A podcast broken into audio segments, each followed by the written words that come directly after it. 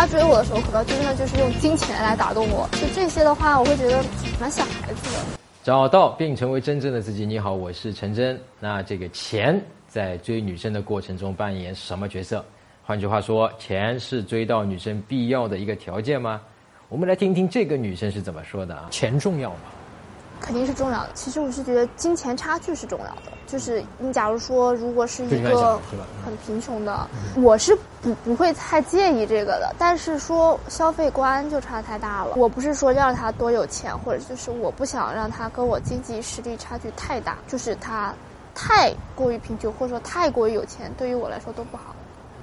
就是要差不多，其实就是我觉得男方比女方稍微好一点是最好的，因为这样，因为男生也有自尊心嘛。如果说女生赚的比他多很多或怎样呢，他自己也会面子上会挂不住，对。所以你这个话听起来会不会就是说，如果这个男生无论是他的家境或者是他自己的一个能力，就是他比方说比你非常非常有钱，如果在经济那个地位上啊，嗯，我也接触过，对。但你反而不会去选择他。也不是说不会选择吧，就是会在有些事情上会有些尴尬。就比如说，可能对于他来说，他送我一个礼物，可能送我一个 LV 的包包，可能送我一个十几万的包包，是一个比较轻易的事儿。对他可能是把它看作一个普通的礼物，但是如果我去送他礼呢，嗯，我就会比较，我就会在想，就是怎么样才能是差距不那么大。对，我会就会会在这些问题上会有一些尴尬，我觉得。了解了解，就感觉不是在一个平等的。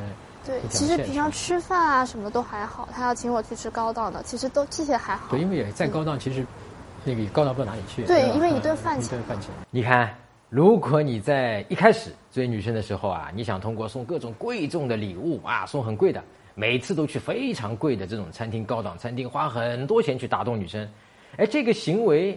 是会给女生带来压力的啊，不是一概的就是好事儿啊。你花了钱还给人家带来压力，而且 在还传递了一个低价值的信息啊，所以你潜意识里面觉得自己呃是配不上他的，对吧？所以我们想要通过花钱来收买女生对你的这个喜欢，去贿赂啊。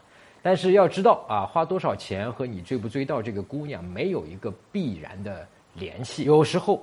可能还有副作用，反而当你在和女生相处过程中，能够去用我们所谓讲过的无所谓但友好啊这个态度啊，不讨好也不刻意摆出一个高的姿态，那么这个时候反而是最有吸引力的。你刚才说到，比方说你经历过，呃，比方说家庭或者说他这个非常非常就是经济地位是比较高的一些，那么你在跟他们。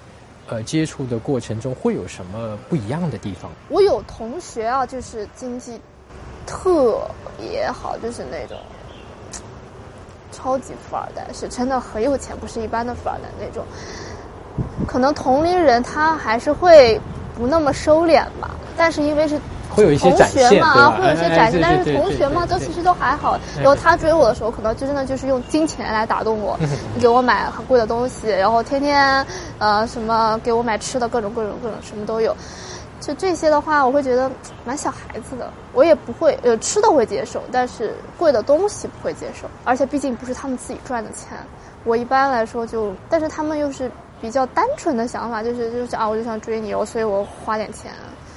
嗯，就也不会怎么样。对你其实刚才讲讲到说，你会觉得有点小孩子。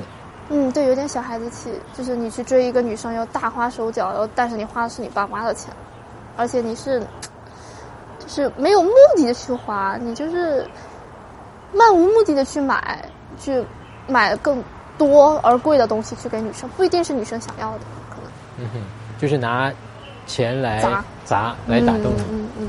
但其实他给你的印象是，呃，比较幼稚，比较幼稚。那，这个姑娘最后说，如果一个男生通过不停的花钱去追求她，其实会让她觉得这个男生挺幼稚的，也就是不成熟。